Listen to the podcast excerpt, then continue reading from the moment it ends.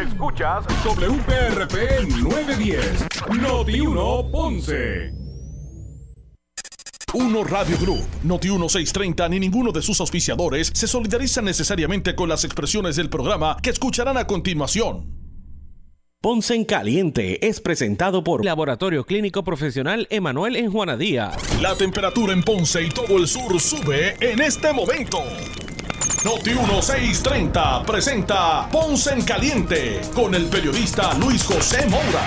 Bueno, saludos a todos y muy buenas tardes. Bienvenidos, soy Luis José Moura.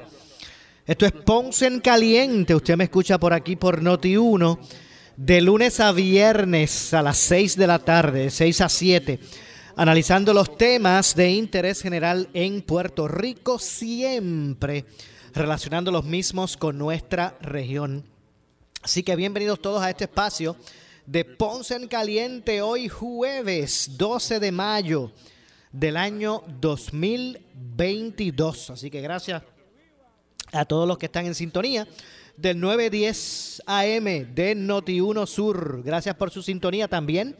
Los que nos escuchan a través de la banda FM, a través del 95.5. Usted puede disfrutar de la programación de Noti1 en todo momento a través de la banda AM de la frecuencia 910 AM y a través de la frecuencia FM 95.5. Así que gracias a todos por estar con nosotros. Hoy es jueves y como todos los jueves estaremos conversando eh, en minutos, ¿verdad? Con el eh, pastor René Pereira, hijo. Vamos a estar conversando con él eh, ya mismito. Así que gracias y bienvenidos a este espacio.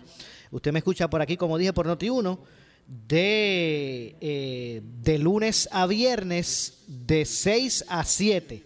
Así que gracias a todos por acompañarnos, los que están en sintonía en este momento del 910 AM y también los que nos están escuchando por el 95.5 FM en su radio. Así que ya mismito estaremos, ¿verdad? Conversando, como dije, como todos los jueves, con el pastor René Pereira Hijo para analizar. Son muchos los temas, la verdad es que hoy ha estado bastante, ¿verdad? Eh, interesante el panorama relacionado ¿verdad? a los, últimos acontecimientos. Así que eh, repetimos, gracias a todos por, eh, por acompañarnos aquí a través del 910 eh, AM. Estamos originando desde los estudios de Noti1 en Ponce, aquí en la playa de Ponce. como de costumbre, pues originando desde aquí. Así que ya, ya me dicen que tengo por aquí al pastor René Pereira, hijo. Me dicen que ya lo tengo por aquí en línea. Eh, como todos los jueves. Eh, saludos, Pastor, gracias por acompañarnos. Saludos, saludos, Maura. Eh, una vez más estamos aquí, ¿verdad? Junto contigo y la radio audiencia. Dios me los bendiga a todos. gracias como siempre por estar con nosotros. Bueno, bastantes asuntos por ahí se han estado, ¿verdad? Se ha estado manejando hoy en la opinión pública este asunto que gira en torno de Wanda Vázquez, ¿verdad? Lo que fue su comité de campaña. Se alega que mañana se va a conocer eh, la persona que se va a declarar culpable, eh, los aspectos relacionados a, a, la campaña de Pierluisi y el PAC, eh, que su presidente recientemente pues también se declaró en... ¿verdad? Este, culpable. Así que bueno, vamos a ver lo que ocurre. ¿Cómo usted ve todo eso? Bueno, se sigue se siguen sumando eh, personas de distintos partidos que no eh, asociados con esquemas de, de corrupción, de mal uso de fondos públicos y todas estas cosas, ¿verdad? Y como ya hemos dicho y estuvimos precisamente en el programa de, de, de la semana pasada, ¿verdad? Estuvimos hablando acerca de eso, de cómo eh, todo esto sigue lamentablemente minando la confianza del pueblo que está viendo que el problema de la corrupción, aunque aunque por supuesto esto, ¿verdad? Siempre uno tiene que hacer el disclaimer, ¿no? De que estos son eh, denuncias, que estas personas...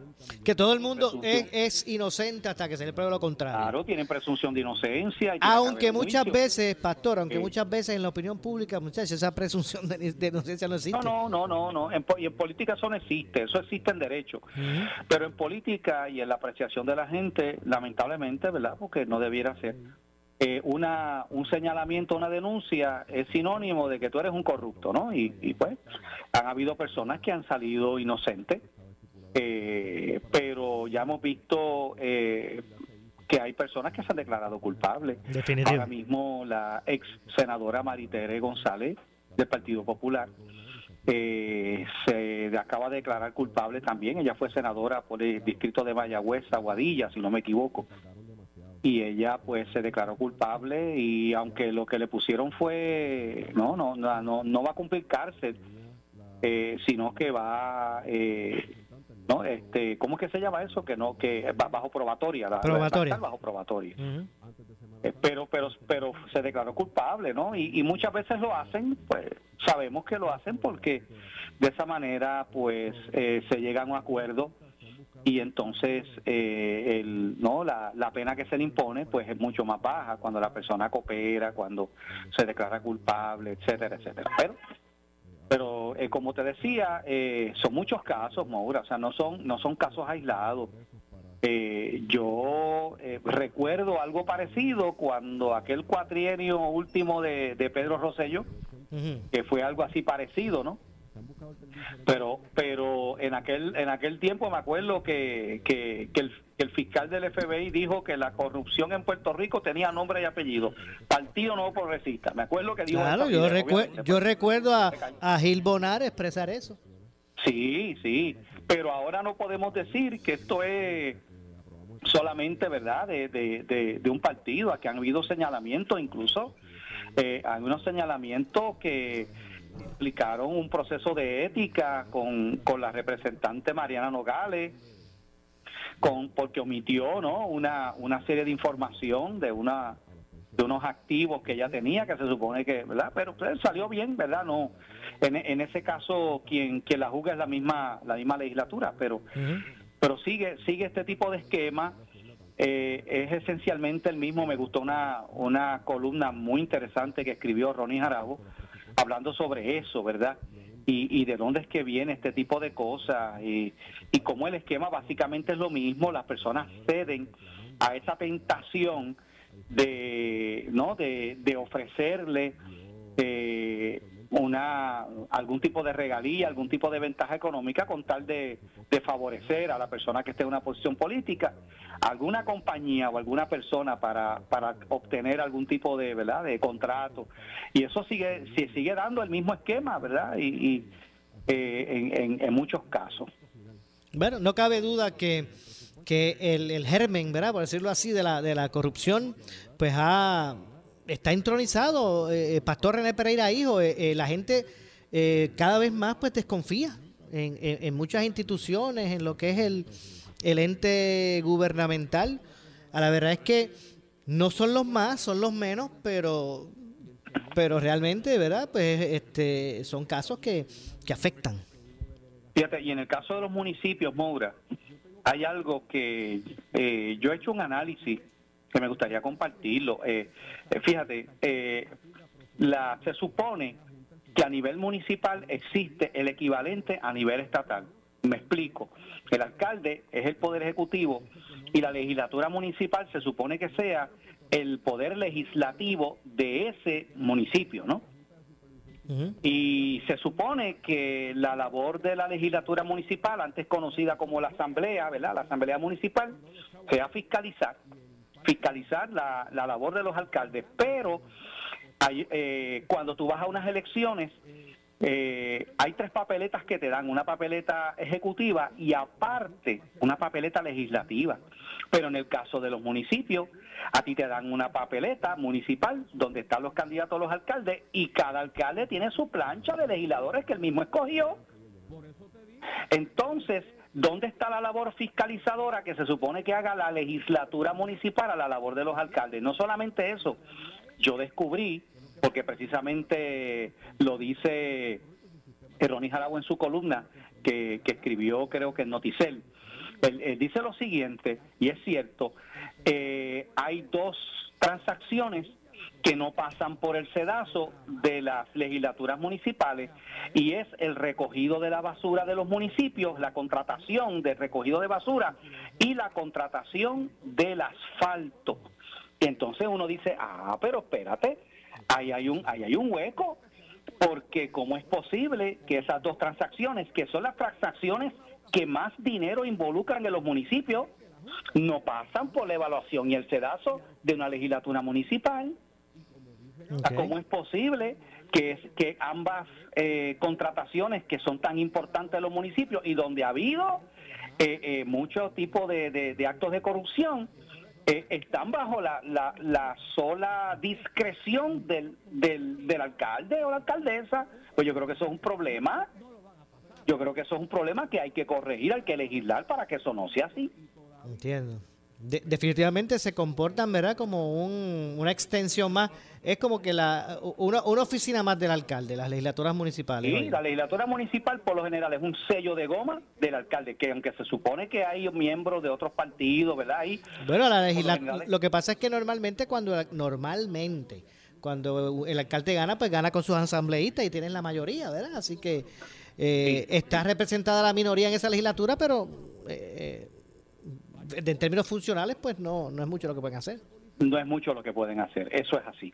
Eh, y yo no sé si los amigos Radio Escucha saben que se puede levantar, por ejemplo, en cada municipio, y la ley electoral así lo provee, para que se levanten legisladores municipales que no estén afiliados a ningún partido, no tienen que recoger tantas firmas, porque solamente son las personas que son electoras, un por ciento de las personas que, que votan en ese municipio y las personas pueden, aunque sea por writing o, incluso formar una organización a nivel de un municipio para elegir una legislatura municipal que no sea la que la elija el alcalde.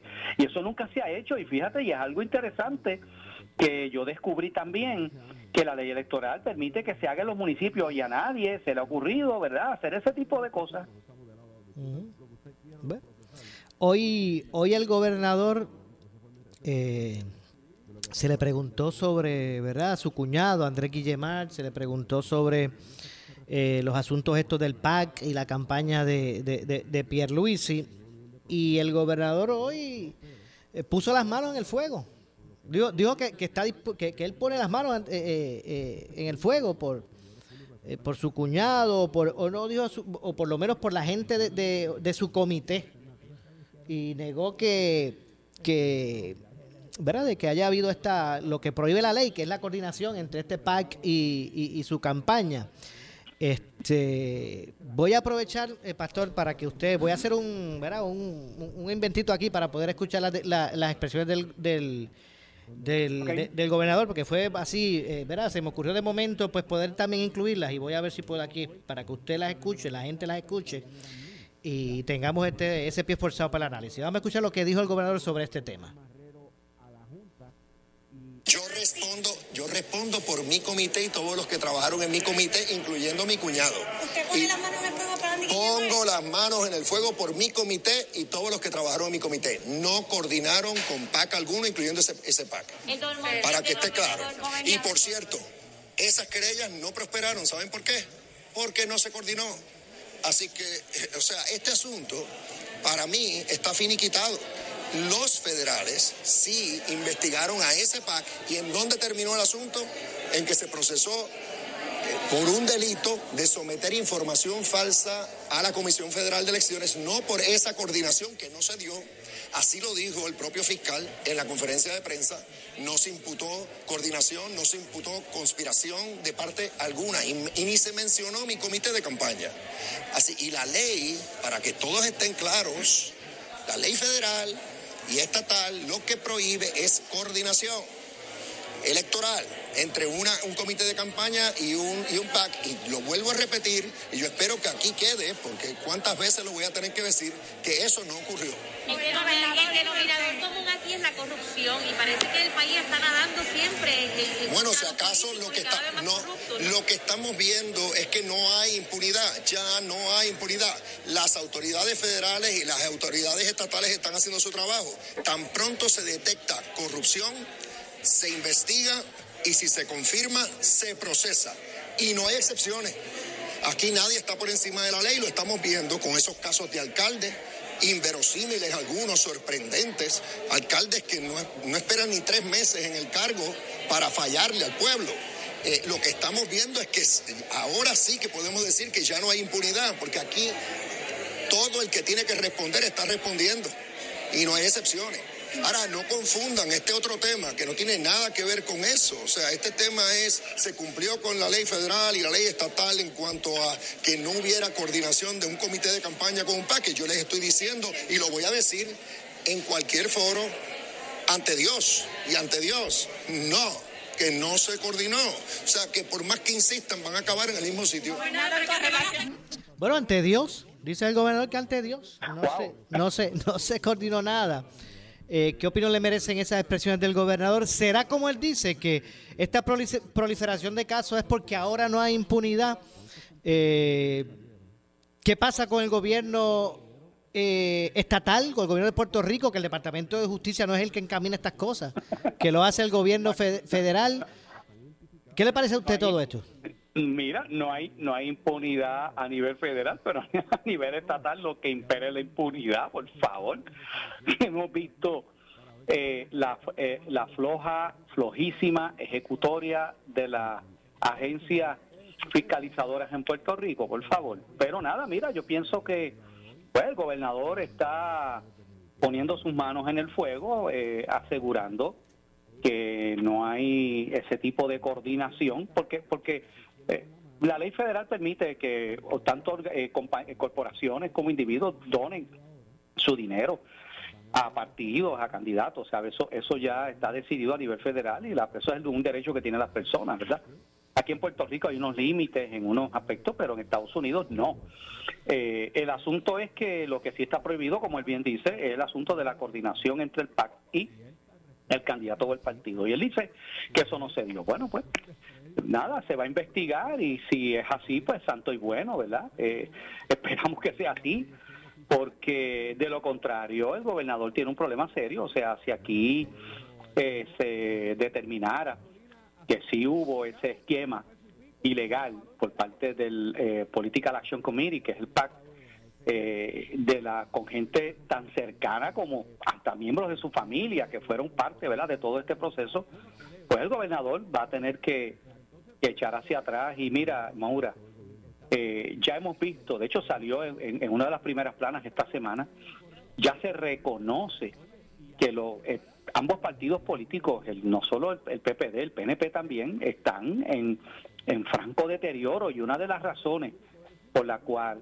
eh, se está dando esa, ese deterioro, esa, ¿no? Eh, eh, ese proceso de, de, ir mermando las filas de estos partidos, pues uno, uno, una de las razones es precisamente la corrupción que ha empañado a estos partidos en, ¿verdad? En, en, el último tiempo. Pero, pero Pastor, le pregunto, ¿estos, ¿esto lo resuelven eh, nuevas vertientes políticas, otros partidos, otras opciones, resuelven este, este problema de social que tenemos de la corrupción intronizada en el gobierno? No, no, no, no, no, eh, eh, porque esto es un problema que, como tú bien has dicho, está entronizado y profundamente metido en, en la fibra social de nuestro país.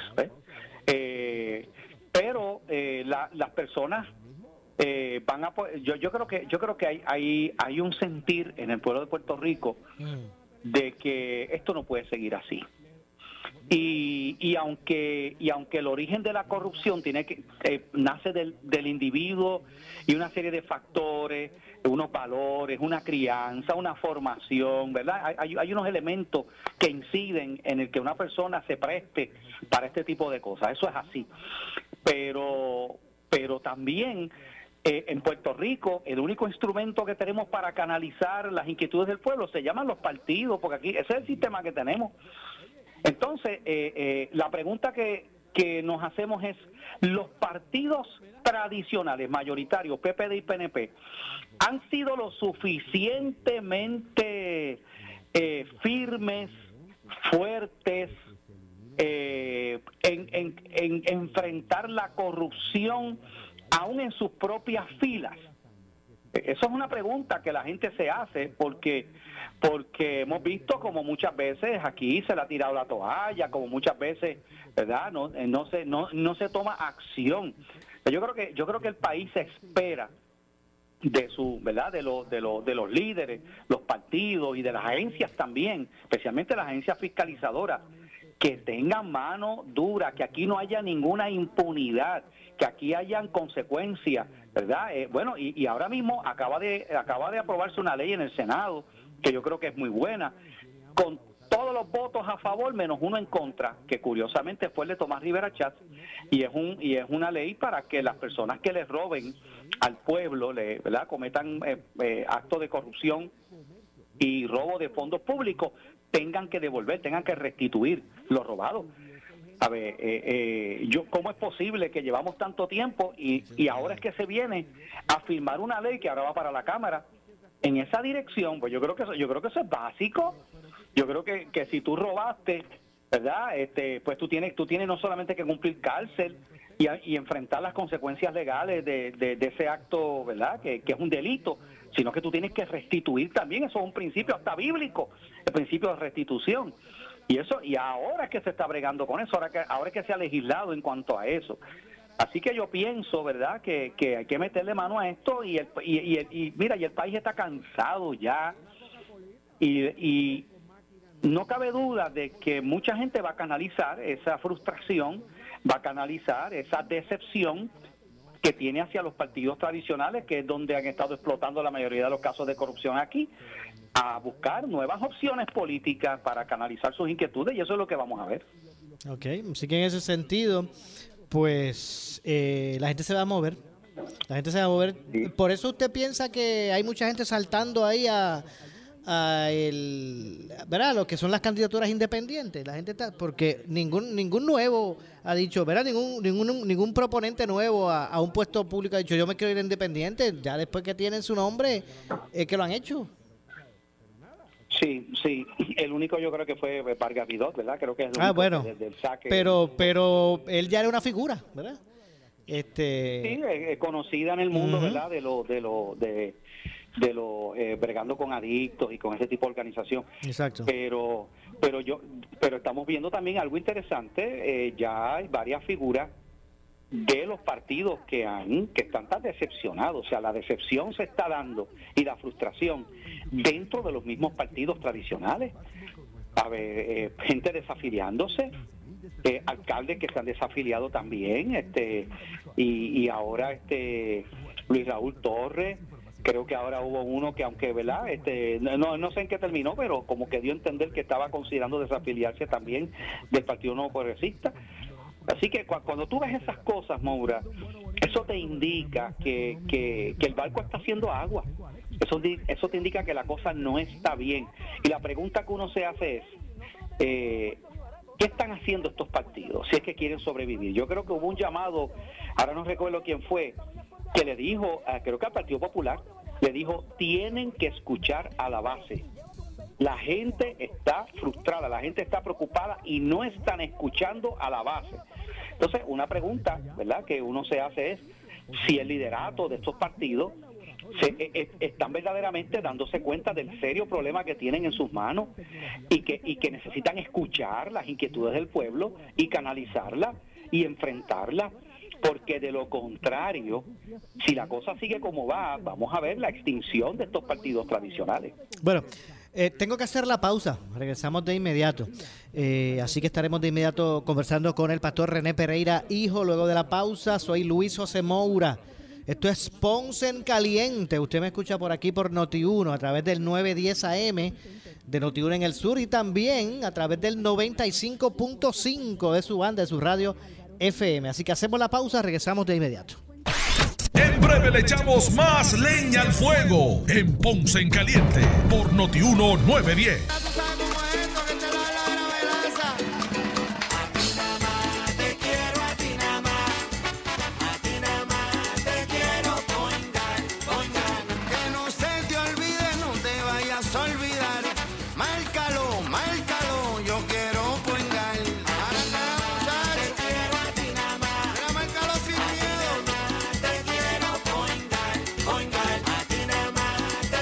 Yo quiero point guard. Enciende el verano con Cabrera Chrysler, Dodge, Jeep, Ram. Llévate por tiempo limitado la totalmente renovada 2022 Jeep Grand Cherokee L con tres filas de asientos, con ahorros de hasta 3.500. Aceptamos trading con o sin deudas. En Cabrera, lo quieres, lo tenemos. 787-333-8080. 787-333-8080. Ciertos términos y condiciones aplican. Más detalles en el dealer. Pura Energía tiene una oferta que no puedes dejar pasar. Obtén tu sistema de energía solar con cero pronto. Garantía de 25 años e instalación incluida. Pura Energía, 1-800-981-8071. Pura calidad, puro servicio, pura energía. Sirve a tu comunidad durante emergencias y desastres naturales con el Puerto Rico Army National Guard. Visita nationalguard.com para más información. Un auspicio del Puerto Rico Army National Guard, la Asociación de Radiodifusores y esta emisora. Somos Noti 1630. Noti 1630. Primera fiscalizando. En breve le echamos más leña al fuego en Ponce en Caliente por Noti 1910. Por su calidad de servicio. Por su conveniente horario. Así es el Laboratorio Clínico Profesional Emanuel, siempre brindándote un servicio de excelencia, con tecnología precisa y avanzada para un resultado confiable. Un laboratorio completo. Y los resultados los recibo rápido y hasta por email. Con servicio a industrias y también a domicilio. Haz de Laboratorio Clínico Profesional Emanuel tu laboratorio de confianza. Ese es el mío. Y el mío también. En Juana Díaz, llámenos al 260-5504 o al 580-0080. El área sur está que quema. Continuamos con Luis José Moura y Ponce en Caliente por el 910 de tu radio. Bueno, estamos, estamos de regreso. Estamos de regreso, son las eh, 6.31. Hoy es jueves, eh, jueves 12 de mayo y como todos los jueves me acompaña para el análisis de los temas del día el, el pastor René Pereira, hijo. Esto es Ponce en Caliente de 6 a 7 de lunes a viernes por aquí por por Noti1. Eh, hay otros asuntos, eh, Pastor, que también queríamos traer a, consideración. No cabe duda que el tema del aborto sigue siendo haciendo noticia en la isla. Bueno, y fuera de, la isla también es un tema eh, bien controversial. todavía aquí se está analizando el proyecto de, del el 9, 923, ¿verdad? 693. 693, el 693 con relación a, limitar el, aborto en Puerto Rico a partir de la, de la, semana 22. Pero también a nivel federal se ha estado tocando este tema, eh, eh, eh Pastor. definitivamente a nivel federal la discusión es, es mucho más abarcadora porque ya vimos lo que sucedió, que lo de hecho estuvimos analizando aquí eh, en programas anteriores, cuando se filtra un, un, una, un borrador porque el Tribunal Supremo de Estados Unidos se apresta a tomar una decisión con relación al issue del aborto. Y se espera, y tú sabes que lo hemos dicho desde hace tiempo, que ya se espera que la decisión va a ser eh, revirtiendo Roe versus Wade y que cada estado y territorio pues legisle con relación al aborto. Eh, eso, ha, eso ha creado un revuelo bueno, se filtra y hay un medio en Estados Unidos que se llama Político, una, ¿verdad? una revista, se llama eh, Político de Análisis, que, que da, eh, ¿no? Eh, da conocimiento y publica ese borrador, que eso se supone que no ocurriera. Eso ha iniciado una investigación eh, porque es la primera vez que se da una cosa como esta, que un borrador interno de la Corte Suprema llegue ¿verdad? a manos de la prensa pues inmediatamente se suscita todo un revuelo. Eh, incluso eh, hay algo que es preocupante y es que los proabortos han llegado al extremo de ubicar dónde es que residen los jueces del Supremo que ellos entienden que están en contra del aborto para hacerle manifestaciones y para y para ir allí frente a las casas de ellos. ¿No? porque están metiendo presión y, y, están presionando para que para que no se dé ese veredicto. Bueno, pues a raíz de eso el presidente Joe Biden, que sabemos que, ¿verdad? que es la postura del Partido Demócrata, es totalmente pro aborto, pues intentó eh, el que se aprobara en el Congreso una legislación para establecer una ley del aborto, legalizando el aborto a nivel federal.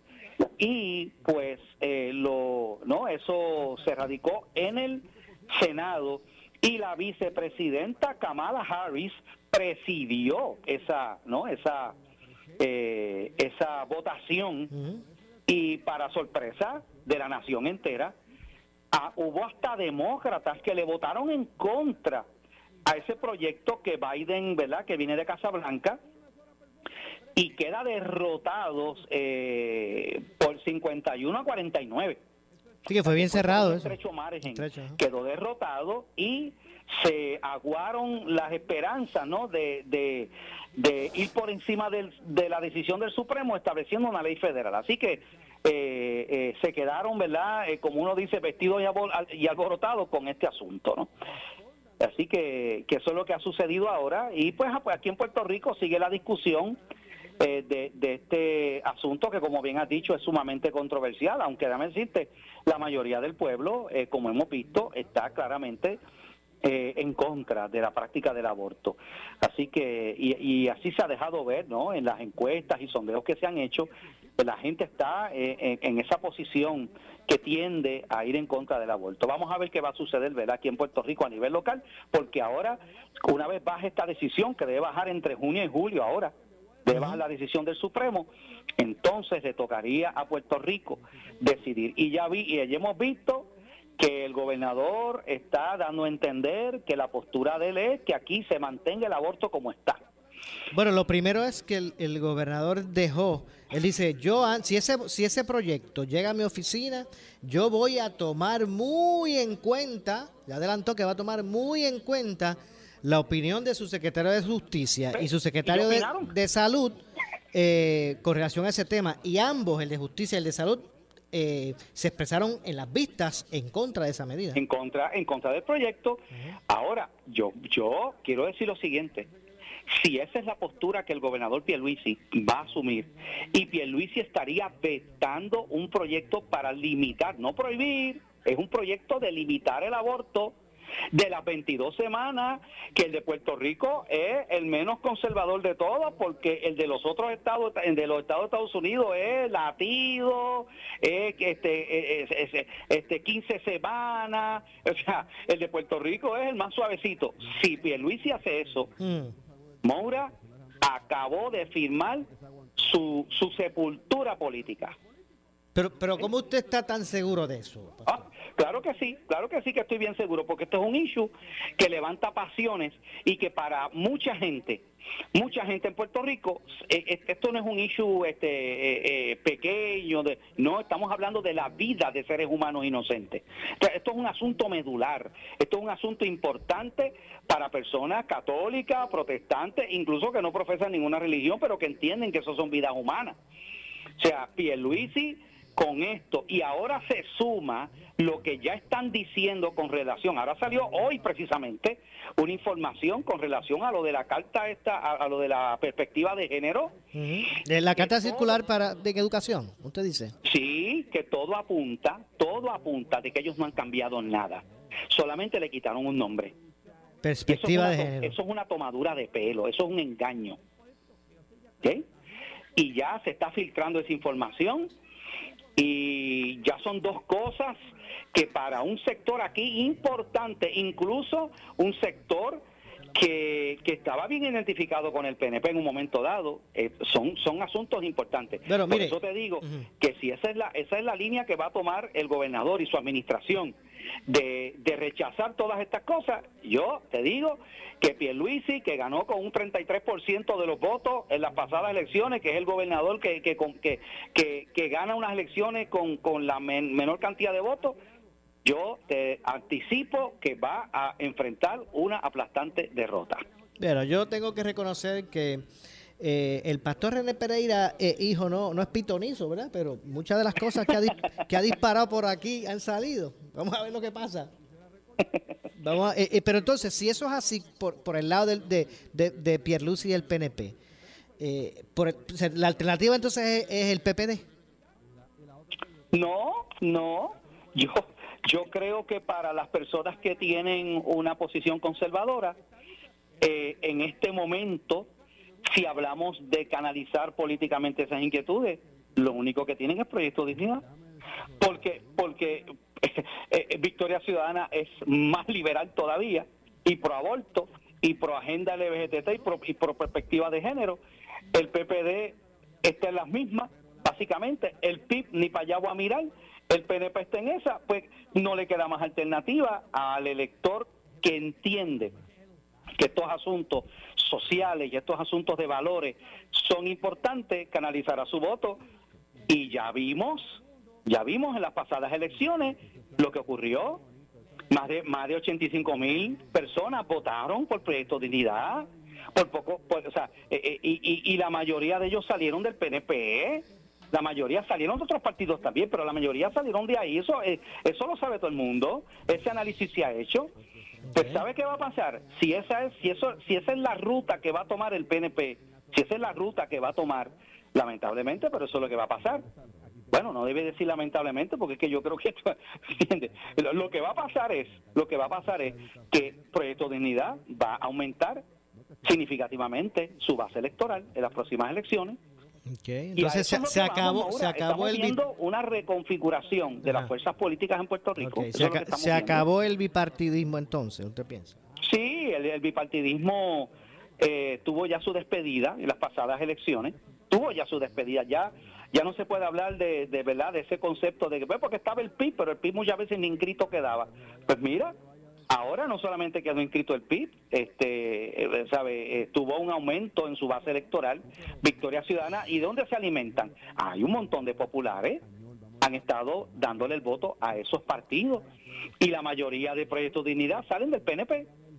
Mire, pastor, entonces, eh, usted está viendo un éxodo de esos partidos para canalizar sus inquietudes políticas en partidos que tienen una tienen algo en común porque mira, hay que reconocer que Victoria Ciudadana, que, yo no estoy de acuerdo con su postulado, pero, pero ¿sabes qué? Te dicen lo que ellos creen y hablan en blanco y negro y defienden lo que ellos creen, todo lo que nosotros creemos, y si no te gusta, pues eso es problema tuyo, pero todo lo que nosotros creemos, igual Proyecto Dignidad, Proyecto Dignidad dice nosotros, está nuestra postura con relación a estos issues y estos asuntos, punto. Y, y, y ahora los otros partidos ¿En qué se caracteriza? Porque quieren estar bien con Dios con el diablo al mismo tiempo y están con ese jueguito. Te digo una cosa aquí, pero después te digo otra. ¿Usted piensa que, usted es de los que piensa entonces que, que el gobernador Pedro Pierluisi está prendiendo por ahí velones para que no le llegue a su oficina el proyecto de, del aborto? bueno, yo, yo, yo, yo, yo fui el que, lo, que lo dije, que yo imagino que debe estar jetando, debe tener un escapulario dependiendo velones para que no le llegue el proyecto, porque, porque es que sabe, sabe que eso es un tostón, tiene una papita caliente ahí, y eso, y eso va a tener un costo político, él, no tiene que saber, yo creo que él es una persona eh, políticamente capaz y sagaz para saber eso. Bueno, pues, pues vamos a ver lo que ocurre, porque ese proyecto es del presidente del Senado, ¿verdad? De José Luis Dalmau. El proyecto 693 tiene tres, eh, tiene varios autores. La senadora Rodríguez Bebe del Proyecto Dignidad, Tomás Rivera Chávez del PNP, José Luis Dalmau del PPD, Albert Torres ah, del PPD, el senador por el distrito de Guayama, y Keren Riquelme, senadora del PNP. Esos son los autores de ese proyecto. Entiendo. O sea que ahí hay, ahí hay, hay de varias eh, vertientes políticas. es tripartita, de tres partidos. De tres partidos, claro. que sí. Entonces, eh, las pasadas Ah, me faltó uno, me faltó uno, Ramoncito Ruiz. Ah, el senador por el distrito de Ponce. Él también es autor de ese proyecto, sí. Ok. Bueno, vamos a ver lo que ocurre. Las pasadas elecciones, ¿cómo fue aquel asunto que, que eh, todo el mundo se comprometió con una agenda cristiana y qué pasó? ¿Que todo el mundo falló? Bueno, no es la primera vez que eso pasa, ¿verdad?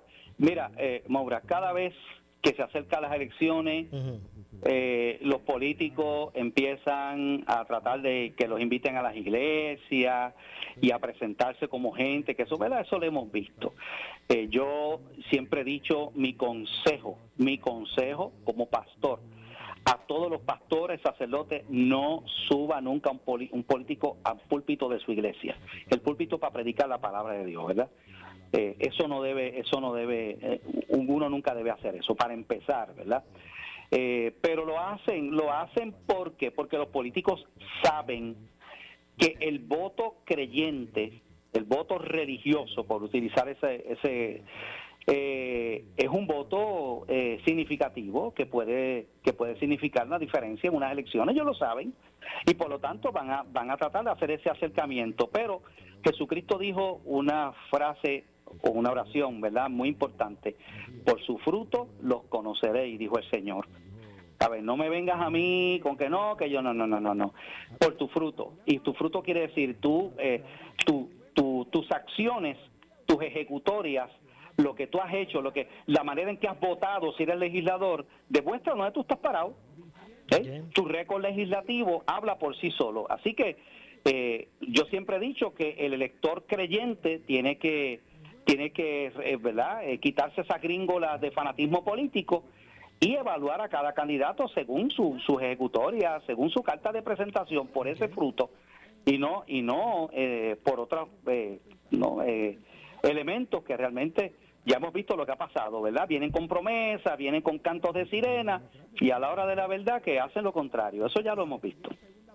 La, la, la, las pasadas elecciones fue que eh, los miembros del sector de, base de fe hicieron como que un listado. Estos, estos legisladores que están aquí son los que se identifican con nuestra agenda. Eh, ¿Verdad? ¿Fueron las pasadas, Pastor, que eso ocurrió? No, las pasadas no. Eso se hizo en elecciones anteriores. Pero una vez eh, eh, eh, pasó lo que sucedió con Ricardo Rosselló, yo creo que ahí fue la despedida de esa, de ese, eso se hacía en un momento dado para orientar al elector, ¿verdad? Creyente y pues se hacía una lista de, mira, en estos issues específicos, e, esta es la postura que tienen estos legisladores, ¿verdad? Los que están a favor, los que están en contra. Mire, le voy a preguntar algo sobre... De hecho, la comunidad gay lo hacía también. La comunidad LGBT tenía también en sus en sus páginas y en sus foros, hacían exactamente lo mismo, ¿verdad? Un listado de los legisladores que apoyaban las posturas de ellos. Así que eso lo han hecho distintos grupos, distintas organizaciones y, los creyentes lo empezaron a hacer también. Pero después de lo que pasó con Ricardo Rosselló, ¿verdad? Pues ahí eh, eh, eso se acabó, ya no se ha vuelto a hacer eso. Okay.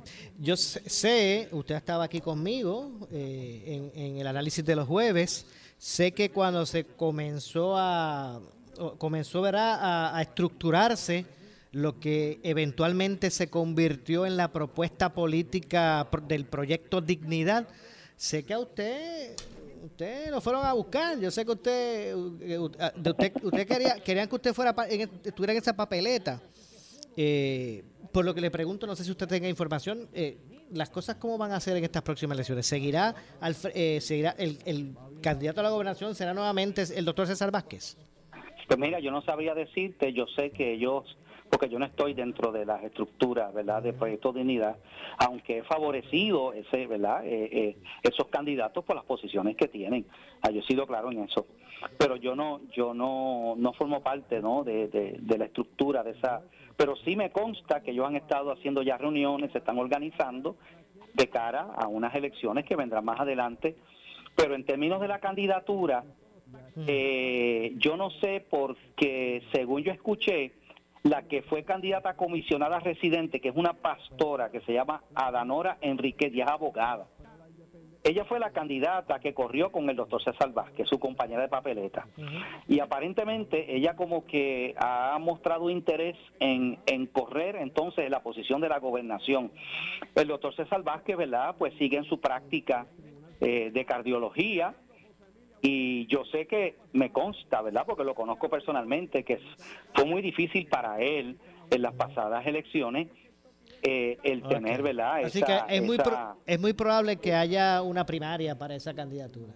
Pues yo no sé si va a haber primaria porque no necesariamente o posiblemente se, se resuelva el asunto, se discute el asunto en alguna asamblea interna. Y o sea, que harían, que harían como el PIB, que señalan así la silla la silla de, ¿cómo es este? El cambio de silla, ¿será como hace pues No, sé, no sé, porque los partidos tienen su, ¿verdad? Distintas maneras de manejar eso. A veces se hace con asamblea de delegados, a veces se somete a una primaria donde la gente vota pero es que cuando un partido es pequeño, eh, es difícil tú hacer una, una primaria a nivel de todo Puerto Rico porque eso es bien costoso. Entiendo. Eso tiene, que, eso tiene que, yo creo que hay una parte que costea, ¿verdad? Pero hay otra parte que tiene que pagarlo el, partido, tengo entendido. Así que yo no creo que, que hagan eso. Me imagino que harán alguna asamblea de delegados o o se decidirá internamente quién va quién va a correr para esa posición. lamentablemente nos queda nos queda lamentablemente muy poquito tiempo, pero en este minutito que me resta, pastor, lo voy a lo voy a cambiar de silla ahora mismo, no como compañero mío en este espacio de, análisis, lo voy a sentar ahora en la en la silla de, de del entrevistado ¿Qué piensa en esta ocasión? Ya ha pasado el, el ahora, ahora ha pasado el cuatrienio, ¿verdad? Ahora cuando pasa el cuatrienio. ¿Seguirá alejado de, de, alguna posición electiva el pastor René Pereira dentro del proyecto Dignidad? ¿O si se le pide lo consideraría? ¿Todavía piensa igual usted que las pasadas elecciones o, las cosas están cambiando? Mira, me lo han pedido, a mí me han pedido, yo mire pastor, que, ¿verdad? Pero mi posición sigue siendo la misma Dios me ha llamado para ser un pastor, ¿verdad? Mi función principal es pastorear las almas, predicar el Evangelio, obviamente. También el Señor me ha permitido eh, fungir a nivel de Puerto Rico como una voz que, ¿verdad? que defiende los postulados eh, eh, cristianos, nuestras posturas, nuestros valores y todas estas cosas y lo hago, ¿verdad? Con, con, para mí es un honor hacerlo y, eh, eh, no y estar en la palestra pública defendiendo estos issues, pero mi rol fundamental es ese y yo no tengo, sabes, yo no yo no cambiaría jamás el llamado del Señor de ser un pastor y de pastorear su grey por estar metido en, campañas políticas, de verdad que no no O sea que si se, aun cuando se lo eh, pidan, ahora aun cuando se lo pidan, usted eh, lo descartaría pastor. Totalmente, porque me lo han pedido, me lo han pedido. Sí, yo sé, yo sé. Me han dicho, pastor, usted pudiera ser, me han dicho que puedo ser candidato para por acumulación, para qué sé yo, que, pero yo, pero no, no, no, no, no, no, no, ya, yo no, yo no, a mí el Señor no me ha dado ningún tipo de dirección en eso y como yo... Y si, eh, pastor, y si el Señor le diera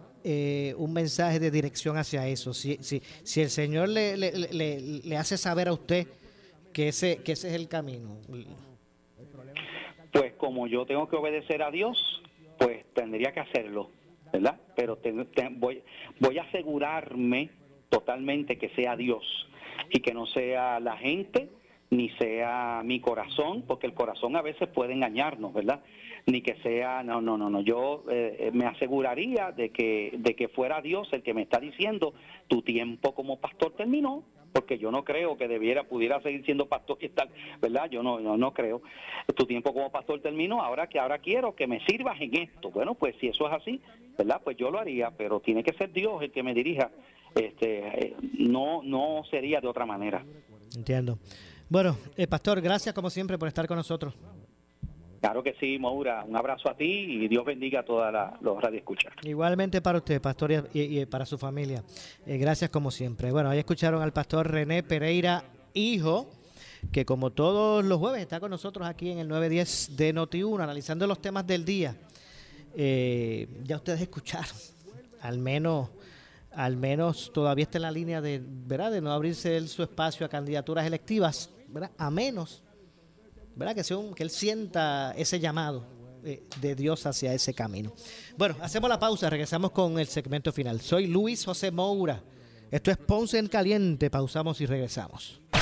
En breve le echamos más leña al fuego en Ponce en Caliente por Notiuno 910 por su calidad de servicio, por su conveniente horario. Así es el Laboratorio Clínico Profesional Emanuel, siempre brindándote un servicio de excelencia con tecnología precisa y avanzada para un resultado confiable. Un laboratorio completo. Y los resultados los recibo rápido y hasta por email. Con servicio a industrias y también a domicilio. Haz de Laboratorio Clínico Profesional Emanuel tu laboratorio de confianza. Ese es el mío. Y el mío también. En Juana Díaz, llámenos al 260-5504 o al 580-0080. El área sur está que quema. Continuamos con Luis José Moura y Ponce en Caliente por el 910 de tu radio. Bueno, estamos de regreso. Esto es Ponce en Caliente. Soy Luis José Moura, ya en nuestro segmento final. Eh, por aquí por el 910 de Noti1. De hecho, aprovecho para saludar, porque vi que está por ahí por la emisora, el ex legislador eh, Iván Rodríguez Traverso. Aprovecho para saludarlo. Saludos. Eh, Iván, gracias por estar con nosotros. No, gracias, Mora, y buenas tardes a todas las personas que nos sintonizan a través del 910 aquí en el sur, ¿verdad? la ciudad señorial de Ponce este, y a los pueblos limítrofes, súper contento de estar aquí contigo, que hace tiempo no te veía y vi viejos amigos de la política y lo que no es la política y súper interesante este concepto, la entrevista, te deseo mucho éxito, muchas bendiciones y que dure unos 20 años más. Bueno, eh, eh, aprovecho para preguntarte todo este asunto ocurriendo en la política activa.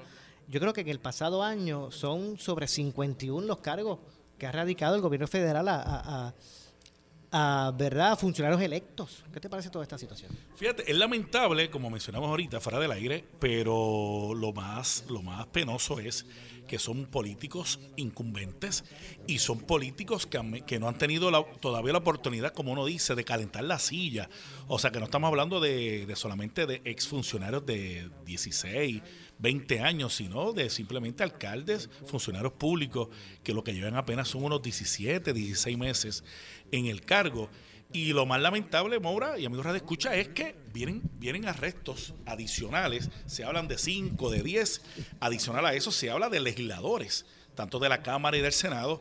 Y yo entiendo que si esto continúa de esta manera, eh, los partidos emergentes le estarán sacando ventaja en, todo, en todo este proceso que es lamentable por demás. Bueno, Iván, gracias. Gracias por estar, por, ¿verdad? Por, por, por acercarte, eh, eh, eh ¿verdad? Eh, aceptar el llamado, que te, te, jales para acá. sé que pasaste por ahí.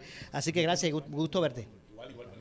Bueno, nos vamos. No nos resta tiempo para más. Yo regreso como de costumbre mañana a las 6 de la tarde aquí en Ponce en Caliente. Pero usted, amigo, amiga que me escucha, no se retire porque mira, ya, lo estoy escuchando. Escucho por el pasillo, pasillo los gritos de cuatro años más, cuatro años más. Pero ¿sabe quién es el que viene por ahí? No es un político activo. El que viene es el gobernador.